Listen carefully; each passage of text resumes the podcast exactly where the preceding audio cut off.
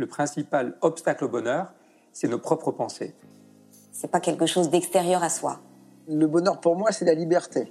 Pour moi, c'est très simple en fait, le bonheur. C'est euh, c'est juste être. Bienvenue sur le podcast C'est quoi le bonheur pour vous? Je m'appelle Julien Perron, je suis le réalisateur du film C'est quoi le bonheur pour vous? Pendant plus de 4 ans, je suis parti à travers le monde pour interviewer 1500 personnes autour de cette question fondamentale. À travers ce podcast, on parlera bien-être, développement personnel et médecine douce. Je vous souhaite un merveilleux voyage sur la route de la connaissance de soi. Aujourd'hui, j'ai le plaisir de recevoir Raphaël de Foucault. Raphaël est thérapeute, auteur, praticienne en psychologie positive, sexothérapeute et synergologue. Elle déploie le concept 2 minutes de bonheur et développe des outils simples et concrets pour prendre le temps d'être heureux et faire le plein de positif. Les jeux de conversation 2 minutes de bonheur, le podcast Bulle de bonheur, les coffrets d'accompagnement, un temps pour sont des coups de pouce reconnus pour mieux communiquer et renforcer les liens humains. Je vous souhaite une belle écoute. Bonsoir Raphaël. Bonsoir Julien. Ça va bien depuis 5 euh, minutes? Oui, très bien, très très bien. Je suis très contente d'être là. C'est tellement sympa de pouvoir parler un peu de bonheur. C'est un ben sujet que j'aime particulièrement. Et j'aime ah bien ton mot de galaxie parce que toi, c'est la galaxie et moi, c'est l'univers de deux minutes de bonheur. Donc, euh, quand ah un univers rencontre une galaxie, euh, il se passe plein de choses intéressantes. Euh, d'ailleurs, oui, pour la petite histoire, en fait, on est rentré en contact dans le cadre de, nos podcasts respectifs pour bah, faire un peu un échange hein, quelque part, que bah, qu'on soit présent sur le tien, que toi tu sois présent sur le nôtre. Et puis bah là, on avait décidé d'aller plus loin dans cet échange, dans notre, euh, je sais pas, j'allais dire partenariat, je sais pas si c'est vraiment le bon terme, mais on va, dire partenariat. Oui, ça me va bien, ça me va bien. Et on voulait euh, faire une interview croisée. Donc toi, tu m'as interviewé il y a quelques semaines aussi sur ton podcast. Et ce soir, bah, du coup, c'est à ton tour. Euh, je vais te laisser te présenter, Raphaël, pour les gens qui te connaissent pas, qu'on comprenne bah, qui tu es, euh, qu'est-ce qui t'a amené à, à créer bah, du coup cet univers autour du bonheur? Autour du bonheur, ouais. Donc, euh, voilà, je suis Raphaël de Foucault. En fait, je suis euh, thérapeute et praticienne en psychologie positive. Et du coup, bah, j'accompagne des personnes qui vivent des, difficultés, des problèmes de communication. En général, les gens viennent me voir pour ça. Et, euh, et je me suis rendu compte qu'en fait, bah, tous ces problèmes de communication, ça revenait.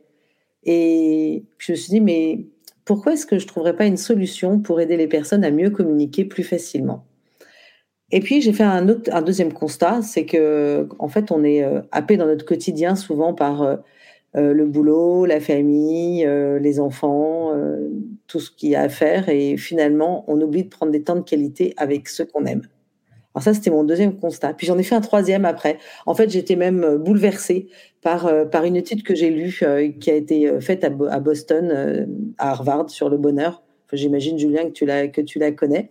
Sur Pendant, oui, exactement, exactement. J'imagine que tu dois en parler toi aussi souvent. Bah, si euh, les, nos auditeurs là, ne la connaissent euh, pas, je vais la dire assez rapidement. Donc, il y a à peu près 75 ans maintenant, il y a, donc, euh, à Boston, ils ont pris un, un groupe qui sortait d'Harvard et un autre des, des, des faubourgs défavorisés de Boston. Puis c'est marrant, c'est une ville dans laquelle j'ai habité pendant trois ans, donc euh, ça me tenait bien à cœur. Et puis ils les ont observés tous les ans et ils leur ont, mais pas seulement posé des questions à propos de leur niveau de bonheur, mais également leur niveau de santé. Ils avaient check médical, etc. Enfin, comme savent le faire les, les Américains, on faisait ça euh, format euh, XXL. Et ben là-dessus, au bout de 65 ans, ils les ont, ils les ont interrogés. En plus, dans, le pool, ils avaient, ils avaient rajouté les femmes, les enfants, etc.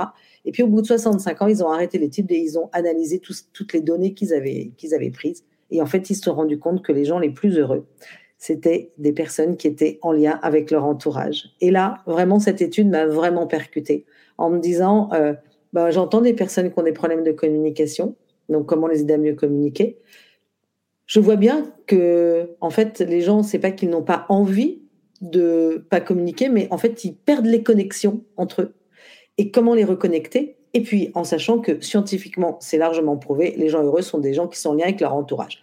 Donc, c'est comme ça que j'ai créé des jeux de conversation qui s'appellent les jeux de minutes de bonheur, qui permettent de pouvoir partager et échanger et vivre des moments de qualité. Alors, moi, je te propose un truc, Julien. Je vais tirer une de minutes de bonheur ensemble. Et puis, on va répondre chacun à la question, parce qu'en fait, c'est hyper simple. Bien. Alors, hop là, j'en prends une au pif. Alors, ah, je raconte une anecdote qui me fait, en- qui me fait encore rire. Hmm. Qu'est-ce que tu répondrais?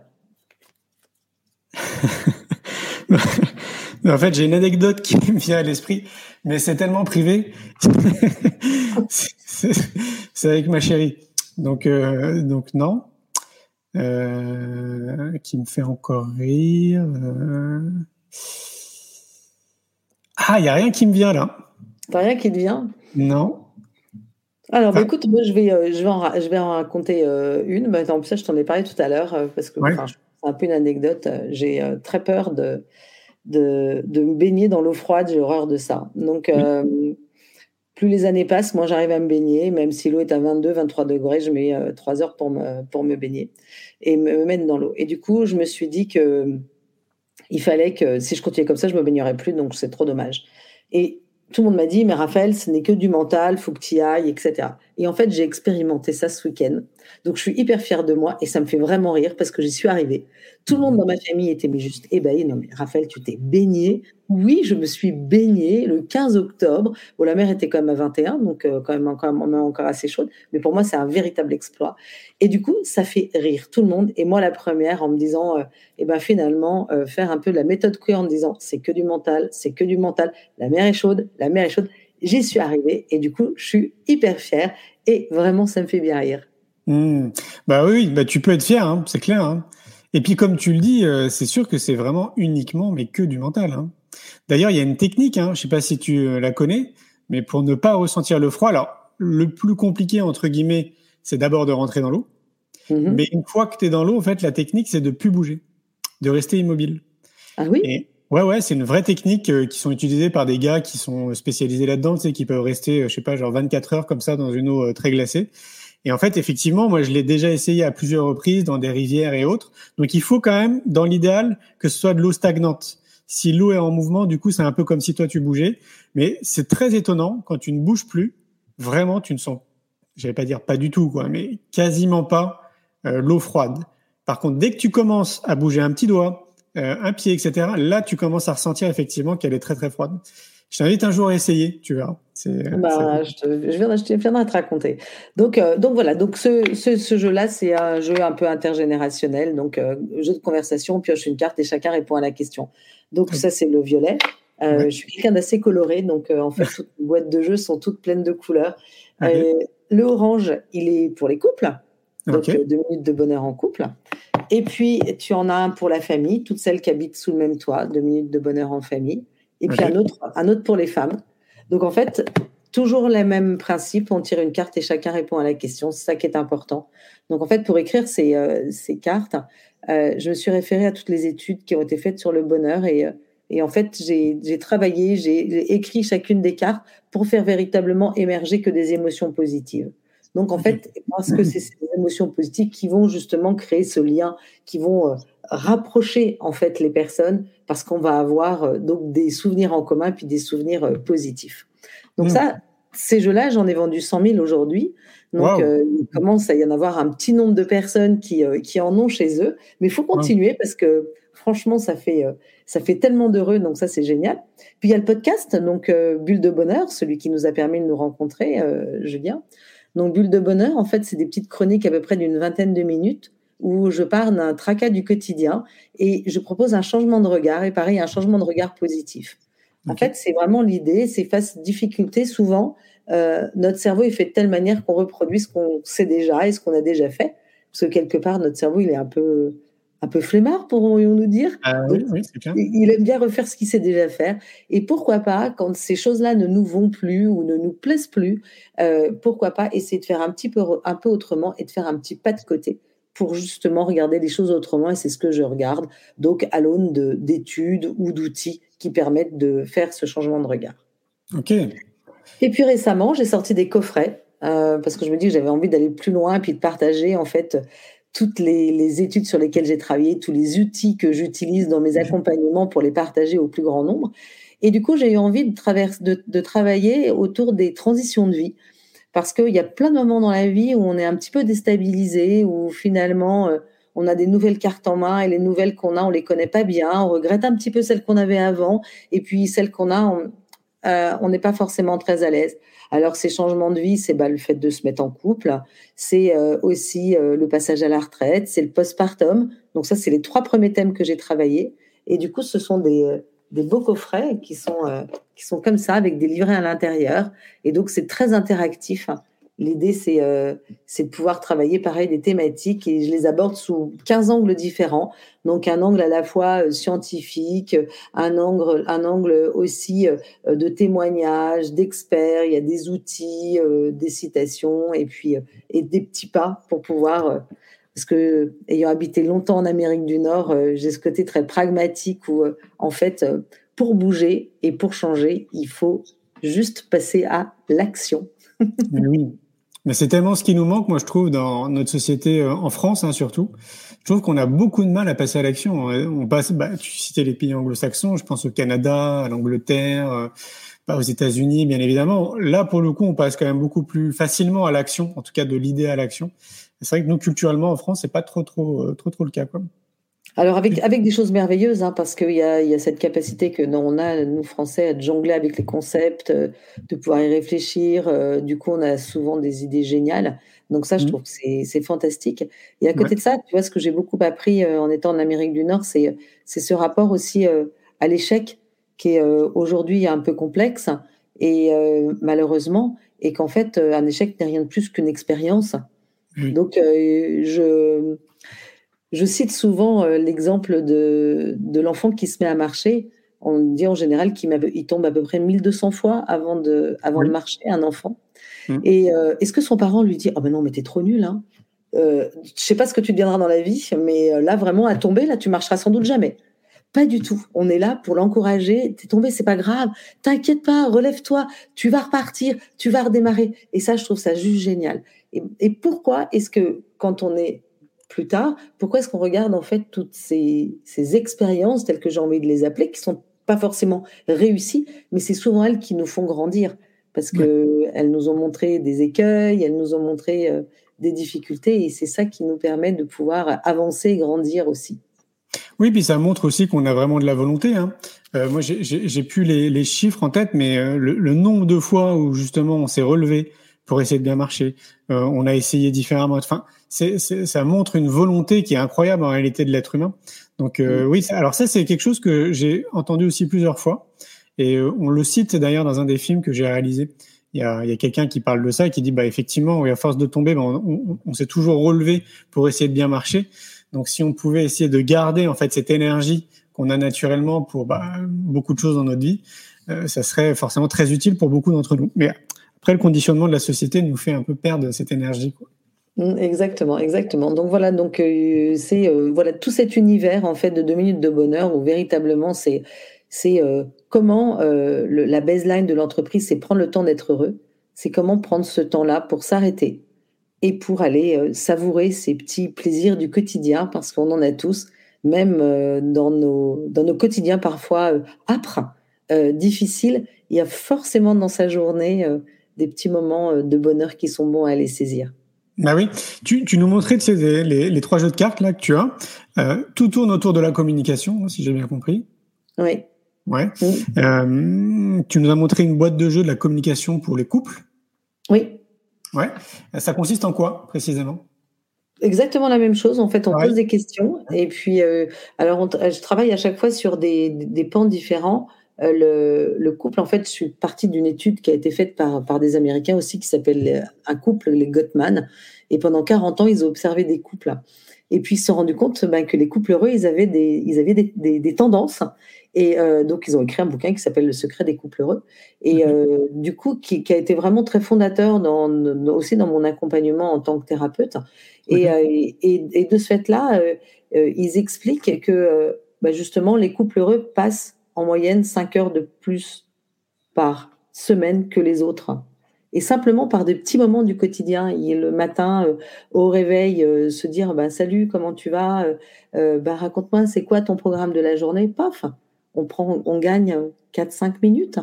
Le soir, quand on rentre, combien de fois en accueillant des couples, je les entends dire bah, De toute façon, le seul qui m'accueille dans la maison, c'est le chien. Euh, et bah, c'est quelque part un peu dommage si on a une compagne ou un, ou un compagnon euh, de pas être là. Waouh, je suis trop contente de te voir. Est-ce que tu as passé une bonne journée Comment ça s'est passé pour toi aujourd'hui? Ça, ça, ce sont des moments de connexion justement. c'est aussi savoir passer, passer des soirées ensemble à, à discuter de son couple, parce qu'on oublie de temps en temps d'en parler de son couple, de se rappeler de ses bons souvenirs. Euh, on sait se rappeler des moments de galère, mais des bons souvenirs, je trouve que c'est hyper important. D'un super voyage qu'on a passé à deux, euh, d'un moment euh, de tendresse qu'on a pu avoir ensemble. Euh, savoir aussi, donc ça c'est un des pans que je travaille. Un autre pan, c'est le travailler l'aujourd'hui. moi, quelles sont toutes ces émotions que je ressens aujourd'hui? Comment est-ce que je les vis? Quelles sont mes aspirations? Et puis après ça, une autre chose qui est très importante dans un couple, c'est travailler les projets. Un couple a besoin de projets à des projets à court terme, à moyen terme, à long terme. Très souvent, je dis, mais tiens, euh, allez, vous venez de vous mettre ensemble euh, à la retraite, comment vous vous imaginez? Et là, ça donne une perspective, euh, une perspective à long terme. Et, ce sont des choses qui sont importantes. Enfin, ça a été aussi la visualisation positive est quelque chose de, profondément important, quelque chose de presque qui, souvent peut se révéler exact parce qu'on visualise des choses positives. Donc, on axe ses choix en fonction de cette visualisation positive. Et ça, je trouve hmm. que c'est important. Mais ça, la communication, voilà, la communication globale hein, dans, notre société, hein, interpersonnelle, euh, euh, sociale, etc., en couple, c'est un gros challenge. Moi, c'est un sujet qui m'intéresse euh, depuis de nombreuses années.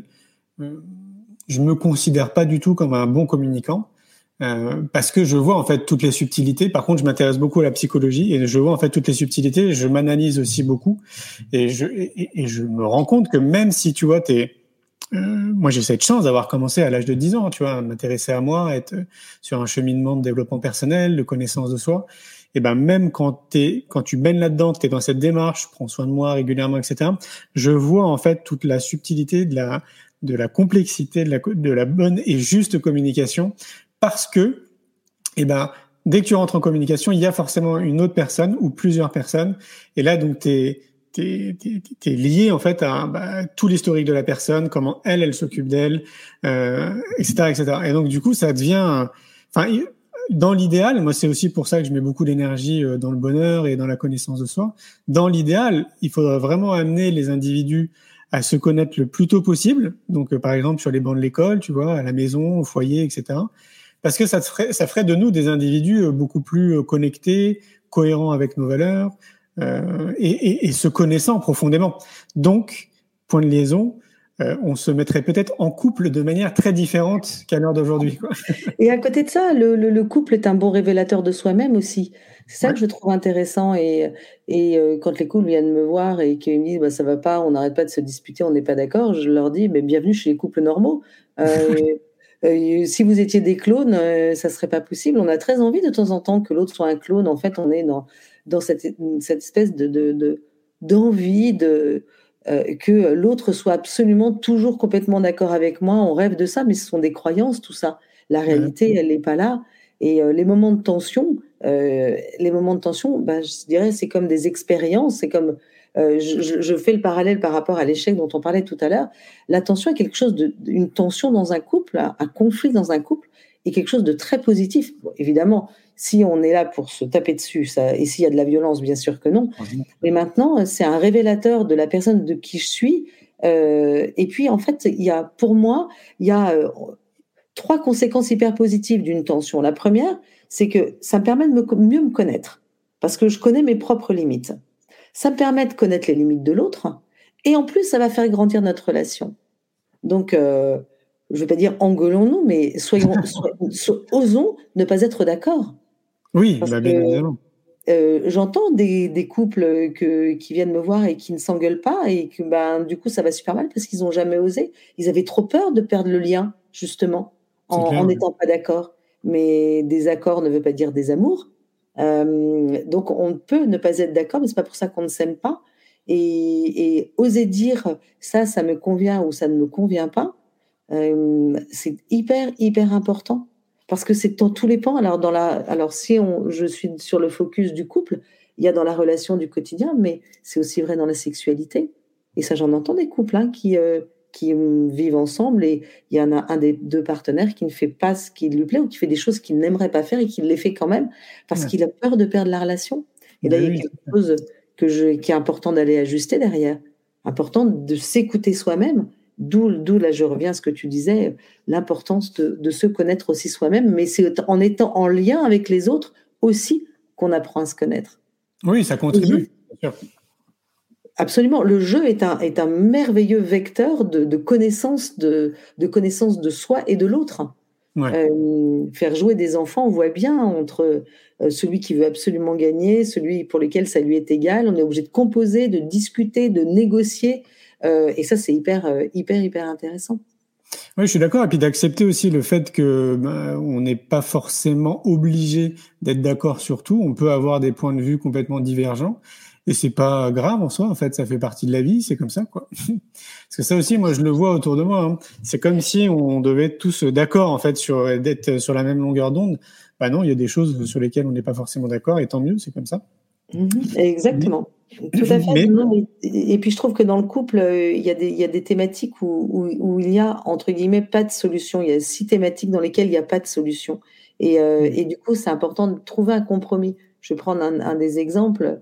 Euh, imaginons un couple qui a des enfants, euh, il y en a un des deux qui, euh, qui, est, allé, qui est très dans l'écoute avec les enfants et l'autre beaucoup plus dans le côté un peu dogmatique de, la, de la règle.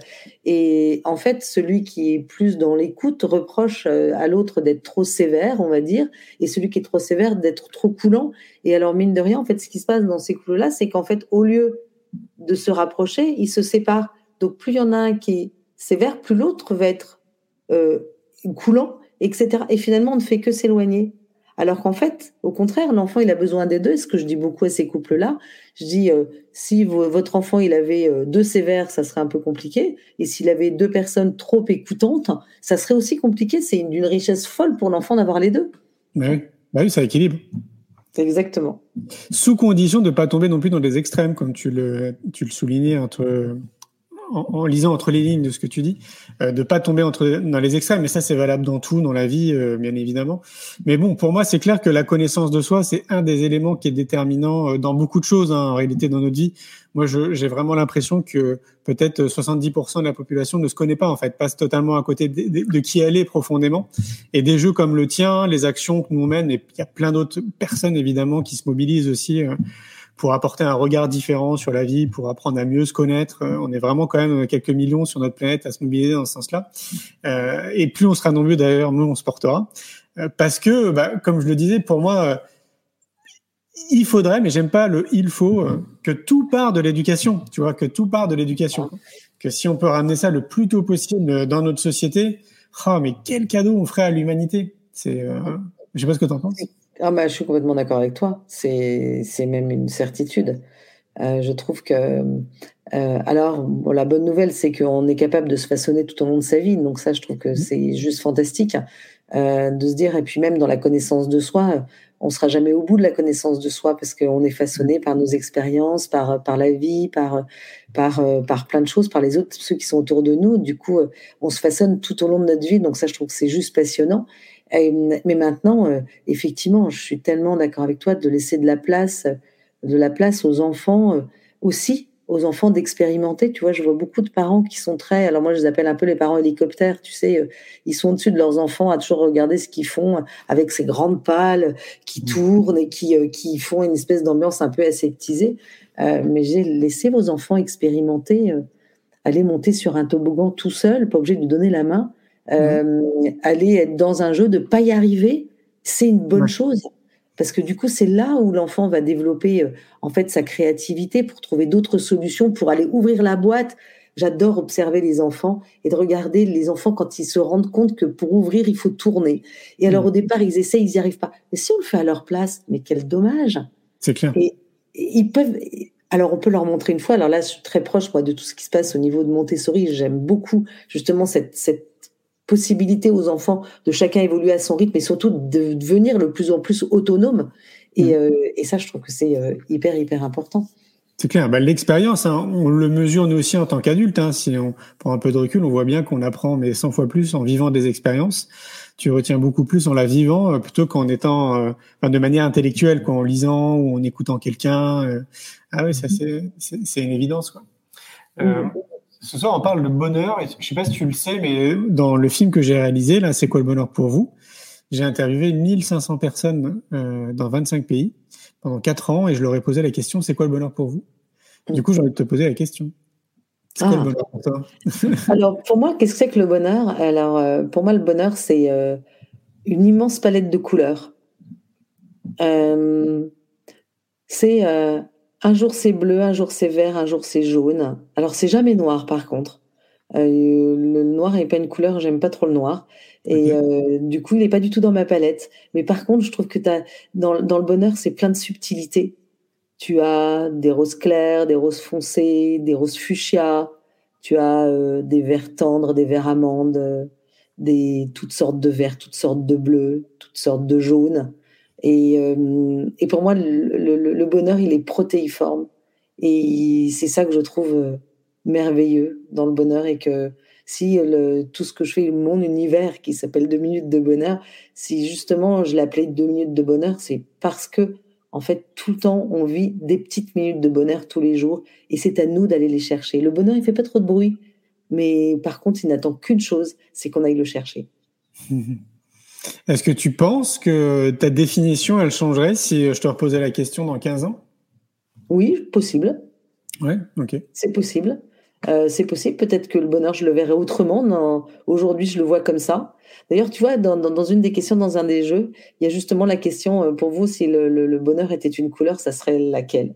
Mm. et, euh, et du coup, c'est très amusant parce que euh, moi, je l'ai posé plusieurs fois cette question parce que quand je suis dans des salons, euh, je pose toujours, enfin, je fais jouer les gens. Donc, euh, et ben en fait, ça dépend des jours. Il y a des jours, je vais te dire, il est vert, d'autres jours, il est jaune.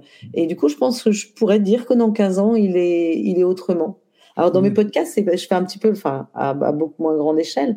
Euh, je pose toujours un peu les mêmes questions, donc tu t'es, tu, tu- je pose toujours les mêmes questions, et donc tu t'es prêté à ce jeu-là. Donc on Mhm. entendra bientôt ton, ton interview.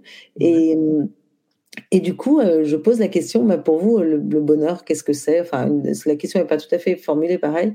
Ouais. Et ce qui me frappe, c'est de voir que les 40 personnes que j'ai interviewées aujourd'hui, eh ben, j'ai 40 réponses différentes. Et ça, je trouve ça juste génial, quoi. Ouais. Euh, juste fantastique de se dire que, en fait, chacun peut avoir sa propre définition du bonheur et elles sont toutes bonnes. C'est ça qui est génial.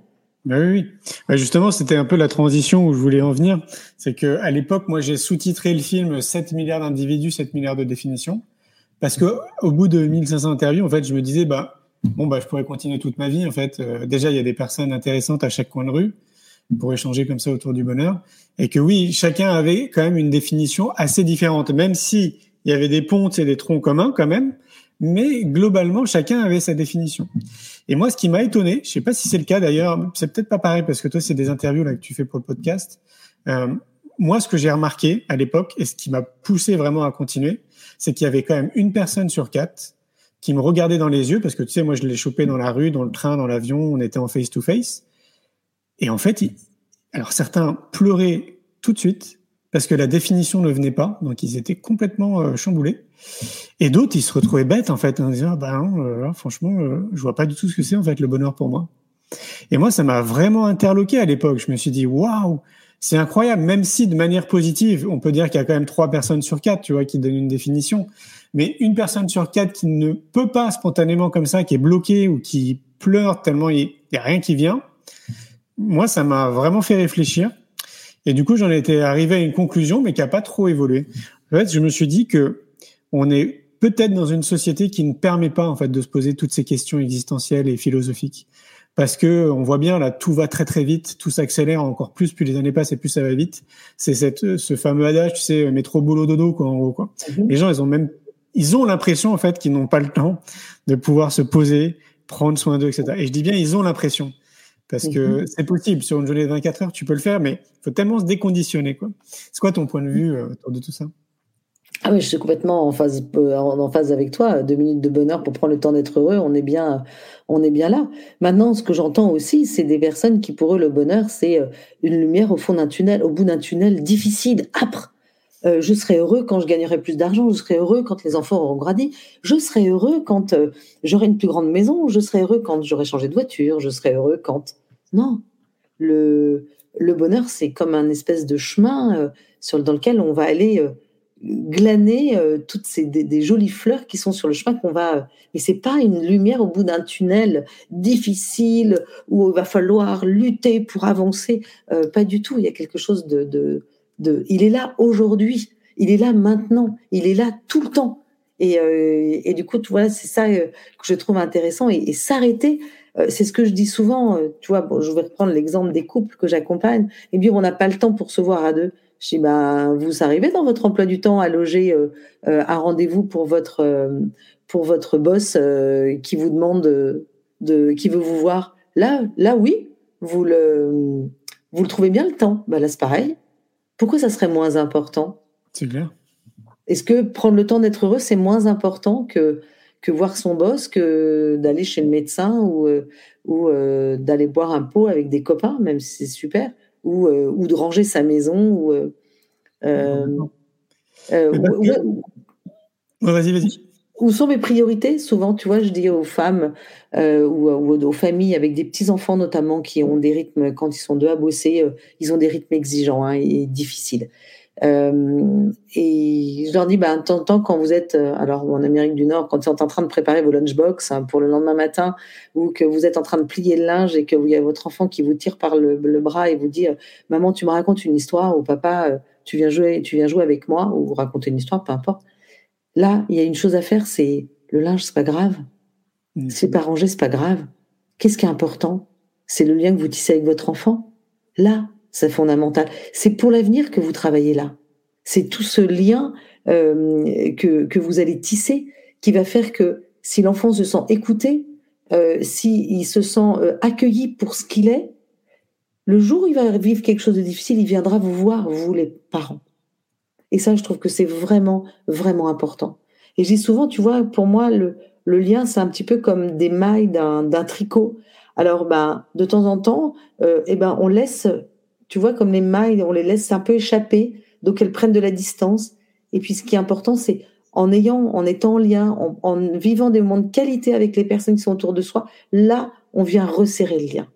Et c'est en resserrant le lien que, eh ben, on voit bien que c'est plus solide on l'imagine très bien que c'est plus solide. Et de ce fait-là, c'est ce qui va permettre de pouvoir aussi accueillir les moments de turbulence et les moments un petit peu plus compliqués. Oui, c'est ça. Puis, enfin, moi, je le vois aussi sous un autre angle. c'est ce que je développe euh, dans mon livre. C'est quoi le bonheur pour vous? Pour moi, on passe aussi à côté d'évidence. Et les évidences, c'est euh, bah, notamment de prendre soin de soi. Euh, et ça passe par une bonne alimentation, de remettre du mouvement dans sa vie, euh, tu vois, de bah, d'aller euh, se promener, je sais pas, dans un parc si on habite en ville, dans une forêt si on a une forêt qui est à côté, de se rapprocher de la nature, euh, pratiquer des exercices de relaxation, je sais pas, genre 10 minutes par jour par exemple. Ce bon sens en réalité humain qu'on a complètement oublié, mais qui fait partie en fait de nous, c'est-à-dire qu'on a vraiment besoin de ça pour être bien dans notre tête, pour être bien dans notre corps. Mais une fois de plus, il faut pas se flageller parce qu'on nous l'a pas appris ça fait pas partie de notre conditionnement sociétal.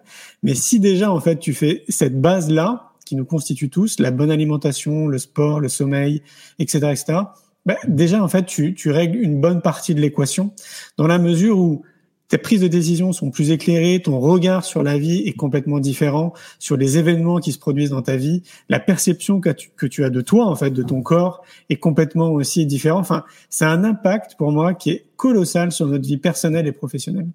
Et ça, c'est tellement une évidence. En fait, c'est tellement devant nous, tu sais, on réfléchit même plus, on mange et tout, machin, on dort. Mais on a oublié, en fait, de, de reporter notre attention là-dessus pour être euh, bah, déjà tout seul comme ça. Et ça demande pas d'argent. Ça demande juste du temps et de l'énergie, tu vois, d'être bien, tout simplement comme ça, en faisant attention à ses fondamentaux. Exactement. Ouais, je suis tellement, tellement d'accord. Complètement. Complètement. C'est vraiment euh, hyper important et, et fondamental de, d'arriver à prendre oui ce temps et puis ce temps pour soi pour les autres c'est c'est juste euh, primordial quoi ouais et puis on est dans une société quand même qui nous fait croire que c'est égoïste hein, de penser à soi avant de prendre soin des autres.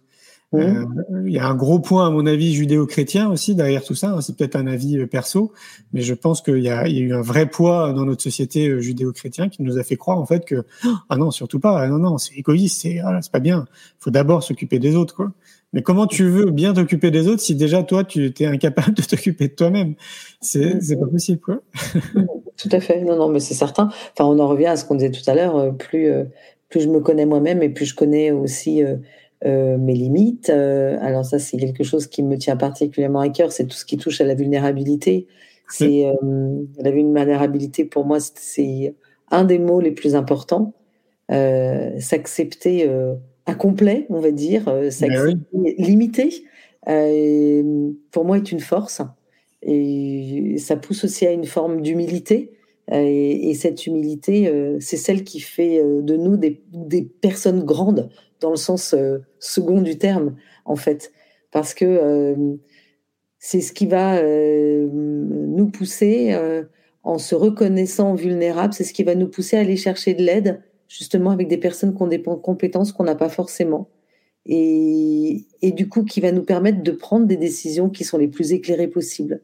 Et ça, je trouve que c'est c'est très important. Alors, alors c'est vrai que dire ça dans une dans un monde qui aujourd'hui a beaucoup d'injonctions à la réussite et à la performance, ça paraît un petit peu euh, étonnant. Mais au contraire, euh, moi, je pense que s'accepter vulnérable, c'est être performant. Et, et, plus la personne saura euh, le dire, le, le, vivre, et plus justement elle ira vite et loin, en fin de compte. Ah bah oui, c'est accepter toutes les facettes de qui on est ça, c'est sûr. Hein. Mais tu vois, moi, je, trouve que c'est un long cheminement. Il faut rappeler aussi aux gens que c'est pas comme, euh, je sais pas moi, un doliprane que tu pourrais prendre et ça passe comme ça, tu vois, en 10 minutes, un quart d'heure. Le cheminement vers soi, apprendre à se connaître, euh, comprendre ses émotions, euh, comprendre ses imperfections, mais aussi toutes ces qualités innées qu'on a, où on nous a pas appris justement à les révéler, ou en tout cas à mettre le doigt dessus. tout ça, c'est un long cheminement. il faut être très patient, je trouve. Ça portait beaucoup de douceur et d'amour euh, et essayer de faire du mieux qu'on peut tous les jours pour tendre vers la meilleure version de nous-mêmes en réalité quoi. Mais voilà, garder ça à l'esprit quoi. Ça va pas se faire du jour au lendemain. Ça va. Ouais. Un, petit truc que j'aime bien, c'est de dire euh, en fait, euh, je vis toute la journée avec mon meilleur ami. Et mon meilleur ami, c'est moi-même. Euh, et, et, du coup, euh, euh, ce meilleur ami, ben, comment est-ce que je lui parle? J'en parlais dans un podcast justement il n'y a pas très longtemps, mais si je dis à mon meilleur ami, non mais t'es qu'un con, pardon, t'es es vraiment complètement à côté de la plaque, t'y comprends rien, franchement, t'arriveras à rien, ce qu'on est capable de se dire à soi-même, hein, soyons très clairs. et ben si je dis ça à mon meilleur ami, est-ce qu'on va être copains longtemps? Je suis pas sûre. Par contre, qu'est-ce qu'on lui dirait à son meilleur ami? T'inquiète pas, ne fais pas de soucis, raconte-moi, qu'est-ce que tu vis de difficile, euh, comment tu vois les choses, comment est-ce que je pourrais t'aider? Et à soi-même, c'est ce qu'on pourrait dire aussi, euh, exactement se, dire la même chose, se poser ces mêmes questions-là, euh, se les poser à soi-même, mais parce qu'on est notre meilleur ami, mais aussi ça peut être les poser à notre corps. Tu sais, je suis sexologue aussi, et du coup, je suis beaucoup, bon, je, l'utilise dans mes accompagnements, bien sûr, mais euh, aussi, je suis beaucoup intervenue en école pour parler, parler affectivité, sexualité aux jeunes. C'est bien, c'est bien. Et, euh, et combien il y a des jeunes qui sont abîmés, justement, parce qu'ils font pas, ils prennent pas soin de leur corps. Euh, comme quelque chose de, de beau, de magnifique. Voilà, j'en profite comme je profiterai, je sais pas, d'un dernier jeu qu'on m'a offert et, je l'utilise jusqu'à plus en pouvoir. Et puis, bon, bah, mais le problème, c'est qu'on va pas le jeter après. Il reste là avec nous. Et, du coup, euh, c'est la même chose, avoir cette, euh, cette vision de soi-même, de son corps, de, de, ses émotions comme de ses valeurs, enfin, qui font pour moi des êtres d'unité et que je trouve que cette unité, elle est hyper importante et c'est important de ne pas se saucissonner. Euh, enfin, ce que c'est l'expression que j'utilise, où je mets soit je suis qu'en émotion, donc je ne réfléchis qu'avec mon émotion ou qu'avec mon corps, donc je ne réponds qu'à mes pulsions ou alors euh, je, ne, pense qu'avec ma tête. Et euh, je fais ça parce que c'est important pour moi. Là, ça va m'apporter. Là, j'avance. Euh, je dois devenir ça. Et puis, en fait, j'agis un petit peu comme un robot et j'oublie de me connecter à ce que je peux vivre, à ce que je peux penser, à ce que j'aime. Et mmh. du coup, je trouve que c'est important qu'il y ait cette unité Et puis c'est pareil, hein, scientifiquement, ça a été prouvé, les gens qui sont en lien, justement, euh, qui mettent en lien à la fois leur corps, leurs émotions et aussi euh, leur, euh, leurs valeurs sont des gens qui sont plus heureux que les autres. Bien évidemment, c'est clair. Et pour parler d'études scientifiques aussi, pour ceux qui ne le savaient pas, je ne sais pas si tu es au courant de ça, mais ça y est, maintenant, depuis quelques années, les scientifiques font la relation entre ce qu'on mange et ce qu'on pense. Il y a un vrai lien direct. Et jusqu'à présent, on parlait pas trop de ça. Enfin, en tout cas, les scientifiques ne s'étaient pas intéressés à ça. Et donc voilà, maintenant, pour ceux qui sont un peu cartésiens, c'est validé. Donc d'où l'importance aussi d'être très attentif à notre alimentation. Un peu comme le disait Hippocrate, hein, d'ailleurs, que ton aliment soit ton premier médicament. Euh, ouais, ça, on, on l'a totalement zappé en fait dans notre société. On consomme des produits qui sont jolis avec des jolies couleurs. On mange parce que juste on a faim mais on a oublié qu'on pouvait consommer euh, une alimentation qui nous apporte de l'énergie, de la vitalité et qui participe à avoir aussi des pensées plus éclairées, plus positives, euh, plus optimistes. Ça, c'est sûr. Bien sûr. Ah tout, tout, est interconnecté. C'est vraiment, ouais, c'est ça. Tout est interconnecté. C'est un peu comme une galaxie, un univers. Hein. Tout est interconnecté. Quoi. Mm, exactement, exactement. Tout à fait. je trouve que tu parlais de, de tu disais que tu étais sexothérapeute et donc de sexo, de sexologie ou euh, ou de sexualité plutôt. Euh, moi aussi, là encore, c'est un sujet qui m'intéresse parce que euh, d'ailleurs, j'aimerais bien avoir ton point de vue. Moi, je je sais pas si tu t'intéresses aux énergies, euh, mais pour moi, l'énergie sexuelle avec l'énergie de l'amour, ce sont deux énergies extrêmement puissantes, probablement peut-être les plus puissantes. Euh, et là encore, en fait, bon, bah, on a très très très peu été éduqués autour de ça. Enfin, la sexualité d'aujourd'hui, pour moi, elle est vraiment hallucinante. Hein, de ce qu'on voit dans les séries télé, euh, de, enfin, c'est assez fou. Moi, je m'intéresse à ça de manière un peu psychologique, euh, sociologique même. J'ai regardé euh, euh, Sex Education sur Netflix. Tu vois, tu l'as vu aussi? Oui, j'ai vu. Moi, j'ai vu la première saison. Ouais, je trouve que c'est très révélateur, tu vois, de, de, de, de ce qu'ils disent aux, aux, jeunes, en fait, de cette génération qui a 17, 18 ans, des codes, tu vois, de la sexualité, quoi.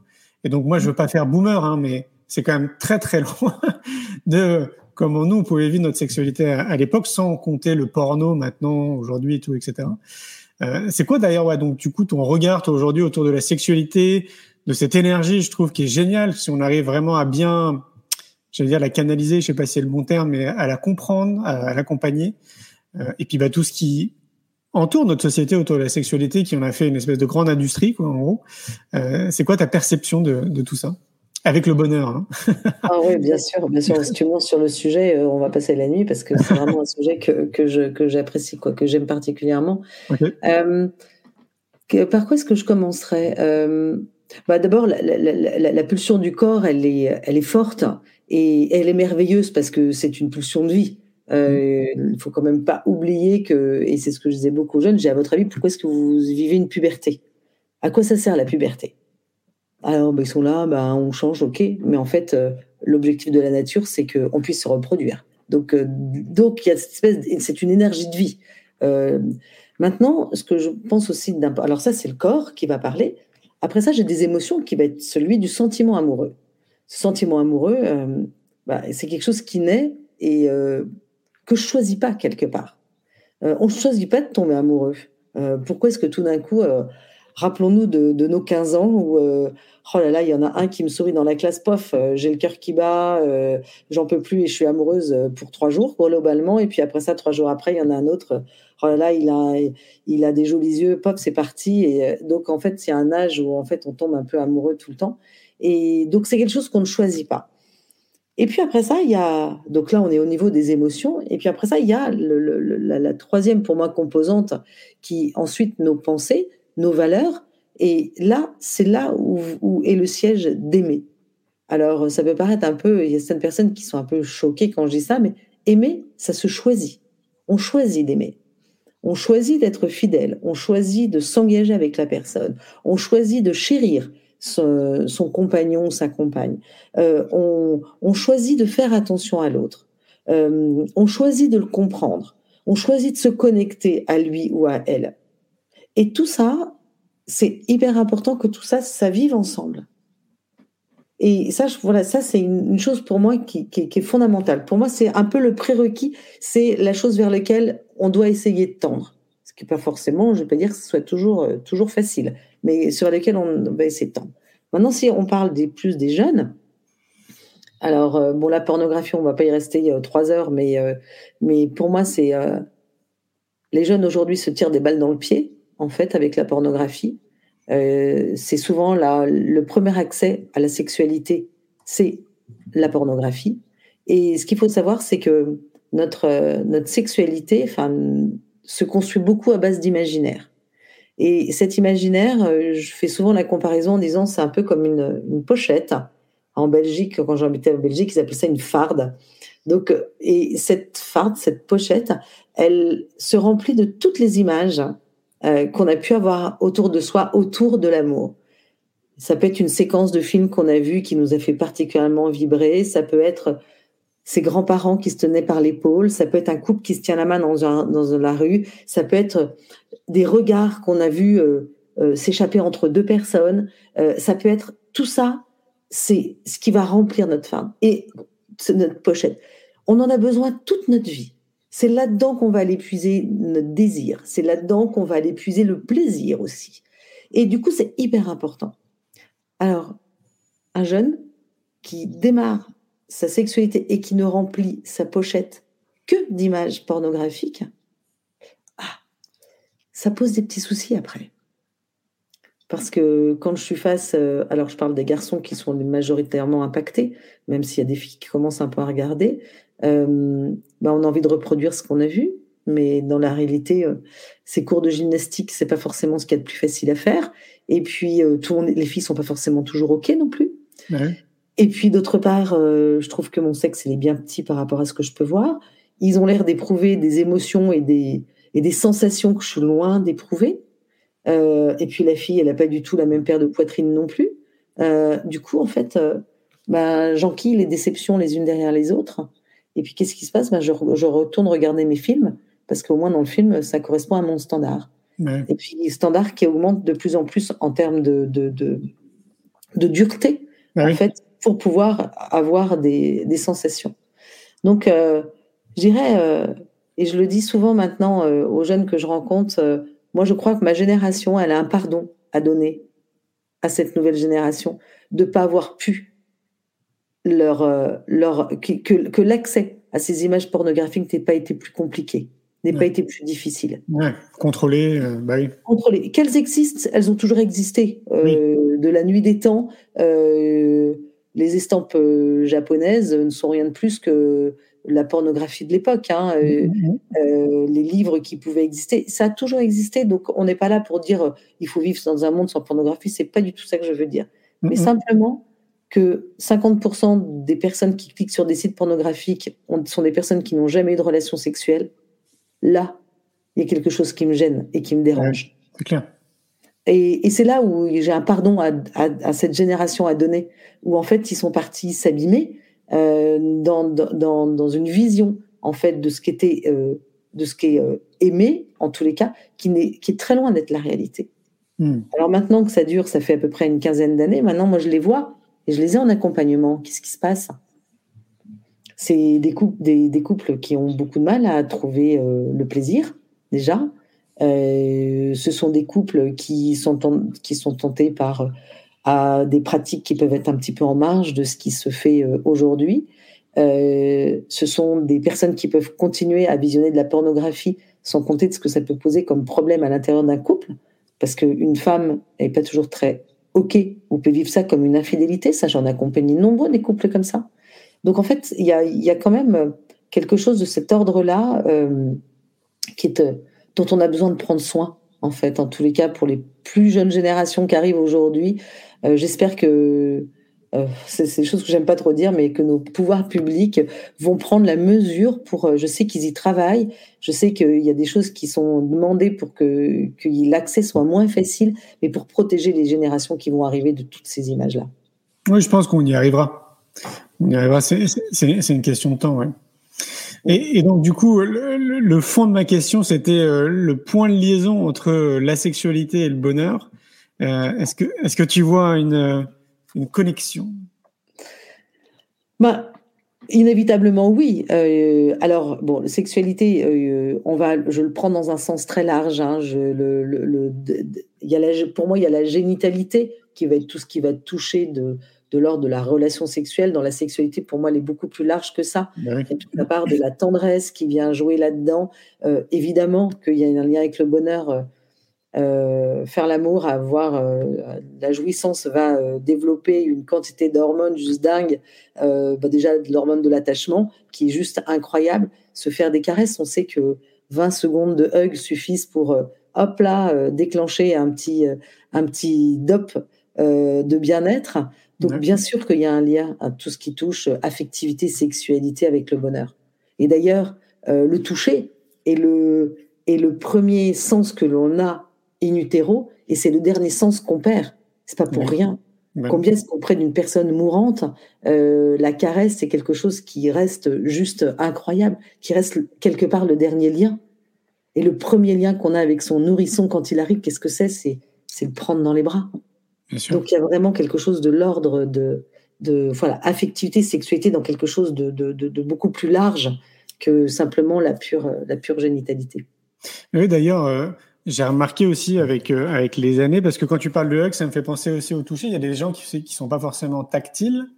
Mhm. Et, euh, et tu le sens en fait, c'est si t'as par exemple as envie de les prendre comme ça, de leur faire un hug, tu sens, tu sais qu'ils sont pas à l'aise quoi. Ils sont bon. Bon, évidemment, il y a des choses euh, psychologiques à aller chercher derrière tout ça. Mais il y avait une étude qui a été menée, euh, je trouvais assez intéressant. D'ailleurs, des fois, ça fait longtemps là que je le vois plus dans Montpellier, mais parfois, tu sais, il y a des gens qui se mettent dans la rue, ils ont une petite pancarte, tu vois, free hug. Oui. Et ça, j'aime beaucoup cette idée. Mm. Euh, Tout à fait. Non, non, je trouve que ça merveilleux. Et puis alors, c'est vrai, bien sûr, il y a des personnes qui sont aussi plus pudiques que d'autres. hein. Je dirais, c'est ni bien ni mal, simplement euh, différent. Et que ces personnes-là, euh, euh, toucher une main, ça sera euh, aussi important que que d'aller s'enlacer pendant pendant pendant dix minutes. D'ailleurs, on le voit bien dans, dans les familles. il y a des enfants qui sont plus qui sont plus tactiles que d'autres. Il y a des familles plus tactiles que d'autres je dis beaucoup, euh, je fais pas mal de conférences pour les parents pour euh, justement euh, les éveiller. Donc, euh, comment parler affectivité, sexualité à, leur, à leurs enfants. Et c'est ce que je leur dis, la, caresse est quelque chose d'hyper important. C'est développe, développer auprès de son enfant sa carte du tendre. Un enfant qui aura été caressé, qui aura été où il y aura eu cette part d'affectivité très forte, est un, est un adulte euh, d'abord qu'on aura aussi besoin, mais qui sera capable d'en donner aussi. Et ça, c'est véritablement important. C'est des choses à, développer, euh, à développer dès tout petit. C'est profondément important. Ah oui, c'est clair. Quand, quand tu parles de caresser, peut-être qu'il serait bien de mettre euh, une autre définition, un synonyme derrière, parce que peut-être qu'il y a des gens qui peuvent euh, mal Je l'interpréter. suis d'accord avec toi, euh, j'y pensais. Bien sûr, de caresses hors de, de caresses sexuelles, évidemment. Ça. donc, voilà. donc la tendresse, de la tendresse, voilà, dans le sens donner de la tendresse, voilà, dans ce sens-là que je veux dire caresser, évidemment. Ouais. Ça passe très vite, là, on arrive bientôt à une heure. Euh, comment on fait pour te contacter, Raphaël Les gens qui aimeraient euh, rentrer en contact avec toi, euh, c'est simple? Oh bah c'est hyper simple. Euh, Raphaël de Foucault sur LinkedIn, euh, deux minutes de bonheur sur tous les réseaux sociaux. Donc ça c'est facile. Mon adresse euh, mail c'est raphaël euh, deux minutes de bonheur.com. Ok. Euh, donc euh, c'est extrêmement facile et au contraire, euh, je suis toujours ravie de pouvoir partager, échanger euh, avec les uns les autres. Trouver nos jeux, c'est sur notre site de minutes de bonheur, sur Amazon et dans les librairies, tout comme nos coffrets. Donc Ok. euh, c'est euh, tout ça, c'est véritablement très facile et je suis toujours contente de pouvoir être en lien avec les personnes qui nous écoutent ou qui jouent avec nos jeux. Puis le Mhm. podcast Bulle de Bonheur, c'est une petite pastille orange et qu'on trouve sur toutes les plateformes, toutes les plateformes de, de podcast. C'est toi qui réponds, par exemple, imaginons je te contacte sur Instagram, c'est toi qui vas répondre? Euh, pas toujours, mais très souvent, en fait, quand euh, c'est Bonjour Raphaël, euh, notre community manager, elle me l'envoie et c'est moi qui réponds. D'accord, ok. Donc elle si me je dit, comprends bien, un message pour toi. Mais je trouve que c'est hyper important. Euh, Oui. Ça me fait penser à une, une petite anecdote que j'ai racontée dans un podcast. J'étais à Salon à Cannes et il y a une personne qui est arrivée sur le stand qui me dit Oh non, mais c'est Bulle de Bonheur. Non, mais j'aime tellement ce podcast Bulle de Bonheur, mais c'est génial. Non, et Raphaël, elle est là, elle est là. Alors j'étais partie, je sais pas où. Et en fait, elle, elle était mais complètement euh, fan de pouvoir me rencontrer. Malheureusement, je l'ai pas vue. Alors je, et je lui ai dit dans un podcast. Après, je dis mais et je pense que vous allez vous reconnaître, mais écrivez-moi. Je serais trop contente. Et Ah ça oui, me fait vraiment plaisir euh, d'être euh, d'être en lien, de pouvoir discuter, partager, échanger. C'est trop sympa. Bah oui, ça veut dire qu'on peut te retrouver sur des salons, si je comprends bien? Tu fais des salons, c'est ouais. Exactement. Donc là, je vais être au mois de novembre à un salon Porte de Versailles, qui est le salon Silver Expo. Donc en fait, où je travaille avec donc ce jeu violet donc, dont, on a parlé là tout à fait au début de notre, notre interview, euh, pour en parler à toutes les personnes qui s'occupent de seniors, parce qu'il y a beaucoup de choses qui se font autour de avec ce jeu. Donc ça c'est sympa. Je suis aussi au salon du mariage Porte de Versailles au mois de janvier. Et euh, du coup, et c'est pareil. Donc je suis là et, en fait je joue avec euh, avec les personnes qui passent et je trouve ça juste ah. passionnant parce que d'abord le, avoir un stand qui s'appelle deux minutes de bonheur, euh, tout le monde se jette, se, jette dessus en disant non mais vous proposez quoi pour avoir deux minutes de bonheur? J'ai pas d'abord tirer une carte, jouer et vous allez voir. effectivement, tout le monde est bluffé parce que bon, on a toujours la, le sourire, euh, le sourire sur notre stand, donc c'est sympa. D'accord, ok, et eh ben super. Eh ben écoute, merci beaucoup Raphaël euh, pour cet échange. Merci Julien passionnant tous ces échanges, ces discussions. Yes, mais je sens qu'on pourrait encore papoter pendant un petit moment euh, tellement le sujet est vaste. Je te souhaite euh, plein de bonnes choses, une belle, une belle route d'ici là. Et ouais, toi aussi, Julien. Merci. Et puis bravo pour tout ce que tu fais. Merci. Je trouve que l'univers et la galaxie ont plein de choses à s'apporter et, et, de complémentaires, donc je trouve ça juste passionnant. Carrément. Tout de bon pour toi, passe une belle soirée. Merci. Merci, ciao ciao. Un grand merci pour votre écoute. J'espère que vous avez passé un bon moment avec nous. Pour prolonger l'expérience C'est quoi le bonheur pour vous? Et continuer votre cheminement sur la connaissance de soi, je vous invite vivement à lire mon livre C'est quoi le bonheur pour vous? que vous trouverez dans toutes les librairies. Jouez et amusez-vous avec le jeu de cartes entre amis, avec des inconnus, dans le monde de l'entreprise, à l'école. Regardez le film C'est quoi le bonheur pour vous? Et surtout, Prenez soin de vous. Je vous souhaite un merveilleux voyage vers vous-même.